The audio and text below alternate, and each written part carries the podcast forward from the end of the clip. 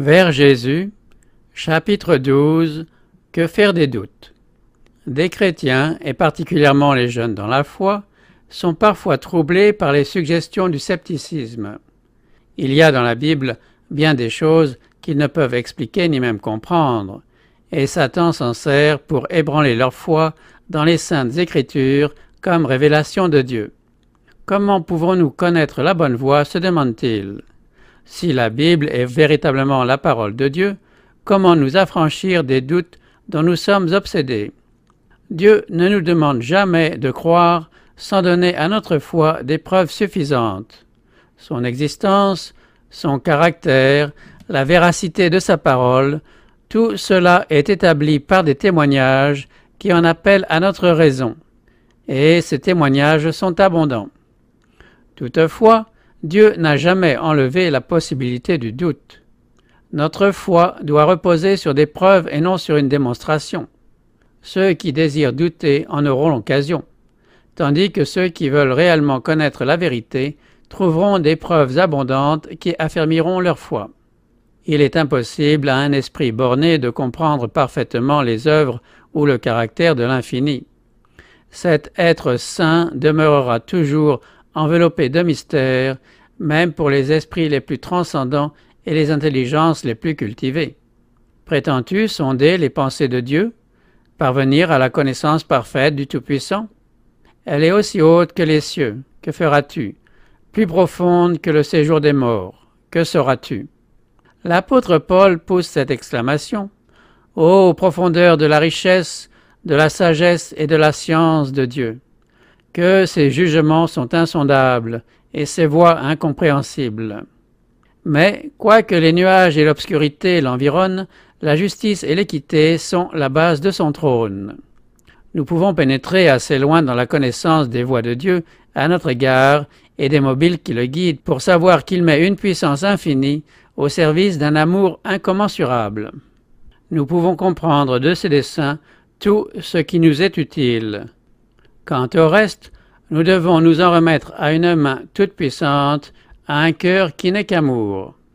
Comme le caractère de son auteur, la parole de Dieu nous présente des mystères qui ne pourront jamais être sondés à fond par des êtres bornés. L'entrée du péché dans le monde, l'incarnation de Jésus-Christ, la régénération, la résurrection et plusieurs autres faits présentés dans la Bible sont des mystères trop profonds pour être expliqués ou même saisis pleinement par l'esprit humain. Mais Dieu nous a donné dans les Écritures des preuves suffisantes de leur divinité, et nous n'avons nullement lieu de douter de celle-ci parce que nous ne pouvons pas comprendre les mystères de sa providence. Dans le monde matériel, nous sommes constamment entourés de mystères impénétrables. Les plus humbles manifestations de la vie sont un problème que les plus sages philosophes sont incapables d'expliquer. De tous côtés se présentent des merveilles qui surpassent notre intelligence. Faut-il donc être surpris s'il se trouve dans le monde spirituel des mystères insondables? Toute la difficulté se trouve dans la faiblesse et l'étroitesse de l'esprit humain.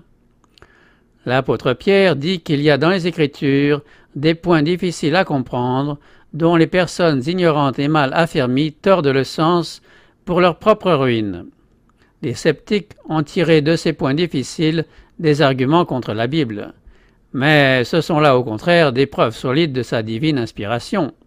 Si elle ne nous disait de Dieu que des choses aisées à comprendre, si l'esprit borné de l'homme pouvait facilement embrasser sa grandeur et sa majesté, la Bible ne porterait pas le sceau indubitable de l'autorité divine. La grandeur même et le mystère des thèmes qui y sont traités devrait nous porter à croire qu'elle est la parole de Dieu. La Bible révèle la vérité avec une telle simplicité et une adaptation si parfaite aux besoins et aux aspirations du cœur humain qu'elle a fait le charme et l'étonnement des esprits les plus cultivés. D'autre part, elle met les humbles et les illettrés à même de comprendre le chemin du salut. Et pourtant, ces vérités si simplement exprimées traitent de sujets si élevés, si profonds est tellement inaccessible aux facultés humaines que nous ne pouvons les accepter que parce que c'est Dieu qui a parlé. Ainsi, le plan du salut nous est révélé de telle manière que chacun peut comprendre ce qu'est la repentance envers Dieu et la foi en notre Seigneur Jésus-Christ, et s'engager dans cette voie pour être sauvé. Et cependant, ces vérités si faciles à saisir contiennent des mystères qui nous voilent la gloire de Dieu, mystères qui confondent celui qui cherche sincèrement la vérité, mais lui inspirent la foi et le respect. Plus ils sont la Bible, plus ferme est sa conviction qu'elle est la parole de Dieu. La raison s'incline devant la majesté de la révélation divine. Se rendre compte que la compréhension parfaite des grandes vérités de la Bible nous échappe, c'est simplement reconnaître qu'un esprit borné et insuffisant pour concevoir l'infini, que l'homme, avec des connaissances limitées, ne peut saisir les desseins de l'omniscient. Parce qu'ils n'en peuvent sonder tous les mystères, les sceptiques et les incrédules rejettent la parole de Dieu. Ceux qui professent croire à la Bible ne sont même pas à l'abri de tout danger à cet égard. L'apôtre Paul dit Prenez garde, frères, que quelqu'un de vous n'ait un cœur mauvais et incrédule, au point de se détourner du Dieu vivant. C'est une chose tout à fait légitime que d'étudier attentivement les enseignements de la Bible et de sonder les profondeurs de Dieu en tant qu'elles sont révélées dans l'Écriture. Si les choses cachées sont à l'Éternel, notre Dieu, les choses révélées sont à nous.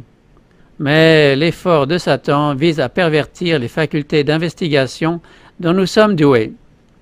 À l'étude des vérités de la Bible se mêle un certain orgueil qui pousse à l'impatience ou au dépit quand on ne peut pas en expliquer tous les passages d'une manière satisfaisante. Il est trop humiliant de reconnaître qu'on ne comprend pas les paroles inspirées. On ne consent pas à attendre que Dieu juge à propos de nous révéler sa vérité.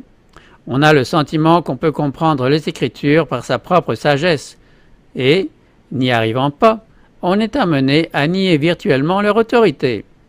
Il est vrai que bon nombre de théories et de doctrines populaires qu'on suppose tirer de la Bible n'y trouvent aucun fondement et sont en réalité en opposition avec la teneur générale de ces pages inspirées.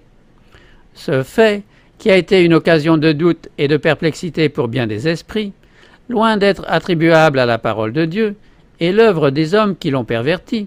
S'il était possible à des créatures humaines de parvenir à une parfaite intelligence de Dieu et de ses œuvres, arrivées à ce point, elles n'auraient plus de vérité à découvrir, plus rien à apprendre, plus de progrès à réaliser dans le développement de l'esprit et du cœur. Dieu ne serait plus l'être suprême, et l'homme, arrivé aux limites extrêmes de la connaissance et du progrès, cesserait d'avancer. Remercions Dieu de ce qu'il n'en soit pas ainsi. Dieu est infini, en lui sont cachés tous les trésors de la sagesse et de la science. Et pendant toute l'éternité, les hommes ne cesseront de chercher et d'apprendre, sans jamais épuiser les trésors de sa sagesse, de sa bonté et de sa puissance. Il entre dans les desseins de Dieu que, même en cette vie, sa vérité continue à se dévoiler aux yeux de son Église, et l'on ne peut obtenir l'intelligence de la parole de Dieu que par l'illumination de l'Esprit qu'il a donné. Personne ne connaît les choses de Dieu si ce n'est l'Esprit de Dieu, car l'Esprit sonde tout, même les profondeurs de Dieu. Le Sauveur a fait cette promesse à ses disciples. Quand le Consolateur sera venu, l'Esprit de vérité, il vous conduira dans toute la vérité. Il prendra de ce qui est à moi et vous l'annoncera. Dieu désire que l'homme fasse usage de ses facultés. Plus que toute autre étude, celle de la Bible les fortifiera et les ennoblira. Toutefois, il faut prendre garde de ne pas déifier la raison, qui est sujette aux faiblesses et aux infirmités. Si nous ne voulons pas que les vérités les plus évidentes de la Bible nous soient incompréhensibles, nous devons posséder la simplicité et la foi d'un petit enfant, être prêts à nous laisser instruire et implorer l'assistance du Saint-Esprit. Le sentiment de la puissance et de la sagesse de Dieu, aussi bien que celui de notre incapacité de concevoir sa grandeur, devrait nous porter à l'humilité et nous aider à ouvrir sa parole avec les mêmes dispositions d'adoration et de crainte que si nous entrions en sa présence. Dès qu'elle s'approche de la Bible, la raison humaine reconnaît une autorité supérieure à la sienne, le cœur et l'intelligence doivent s'incliner devant le grand Je suis. Bien des vérités apparemment difficiles ou obscures deviennent claires et simples pour ceux qui cherchent à les comprendre avec humilité. Mais sans le secours du Saint-Esprit, nous sommes toujours enclins à tordre les Écritures et à en donner de fausses interprétations. Beaucoup lisent la Bible sans profit, voire pour leur perte. Quand on ouvre la parole de Dieu, sans respect et sans prière, quand les pensées et les affections ne reposent pas sur Dieu ou ne sont pas en harmonie avec sa volonté, l'entendement est bientôt obscurci par le doute et l'étude même de la Bible contribue à fortifier le scepticisme. L'ennemi prend possession de nos pensées et nous suggère de fausses interprétations. Dès qu'un homme, quelque savant qu'il puisse être, perd le désir d'être en harmonie avec la Bible, soit par ses paroles, soit par ses actes, il est condamné à comprendre les Écritures d'une manière erronée, et il faut se défier de ses explications.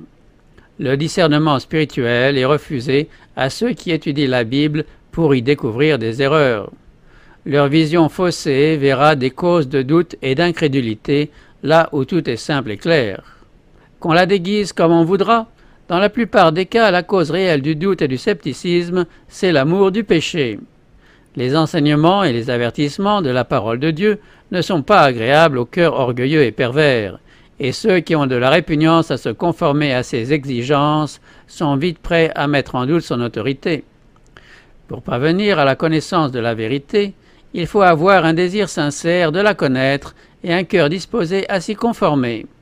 Ceux qui entreprennent l'étude de la Bible dans ses sentiments trouveront des preuves évidentes et nombreuses de son inspiration divine et saisiront ces vérités qui les rendront sages à salut.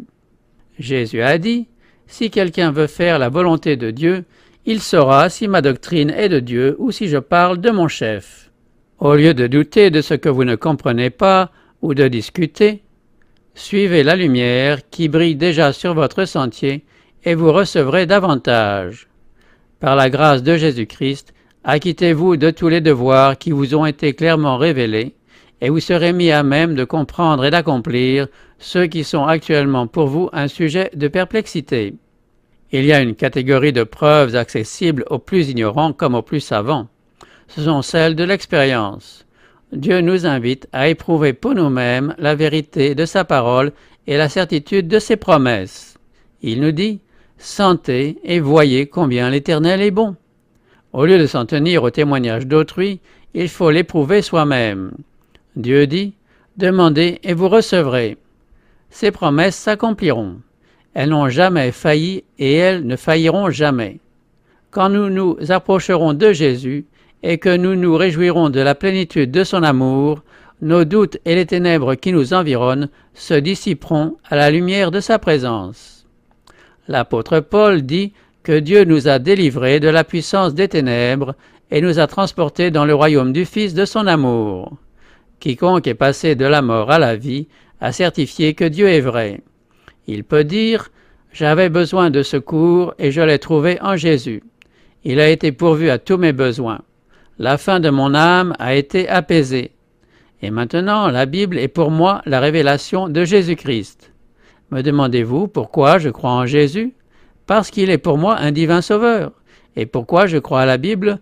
Parce que j'y ai trouvé la voix de Dieu parlant à mon âme. Nous pouvons avoir en nous-mêmes le témoignage que la Bible est la vérité, que Jésus est le Fils de Dieu. Nous savons que nous ne suivons pas des fables habilement conçues. L'apôtre Pierre exhorte ses frères à croître dans la grâce et dans la connaissance de notre Seigneur et Sauveur Jésus-Christ. À mesure que les enfants de Dieu croissent en grâce, ils obtiennent une intelligence de plus en plus claire de sa parole. Ils discernent dans ces pages sacrées des lumières et des vérités toujours nouvelles. C'est l'expérience qu'a pu faire l'Église de Jésus-Christ de tous les temps, et c'est celle qu'elle fera jusqu'à la fin. Le sentier des justes est comme la lumière resplendissante dont l'éclat va croissant jusqu'au milieu du jour. Par la foi, nous pouvons plonger nos regards dans l'avenir et compter sur le moment béni où, selon les promesses de Dieu, nous connaîtrons un développement constant de notre intelligence. Les facultés humaines seront alors unies à la sagesse divine et toutes les puissances de notre être mises en contact direct avec la source de la lumière. Nous pouvons nous réjouir à la pensée que tout ce qui, dans les voies de Dieu, nous a angoissés ici-bas, sera alors éclairci. Les choses difficiles à comprendre seront expliquées, Et là où notre intelligence bornée ne découvre aujourd'hui que confusion, nous constaterons l'harmonie la plus parfaite. Aujourd'hui nous voyons au moyen d'un miroir, d'une manière obscure, mais alors nous verrons face à face. Aujourd'hui je connais en partie, mais alors je connaîtrai comme j'ai été connu.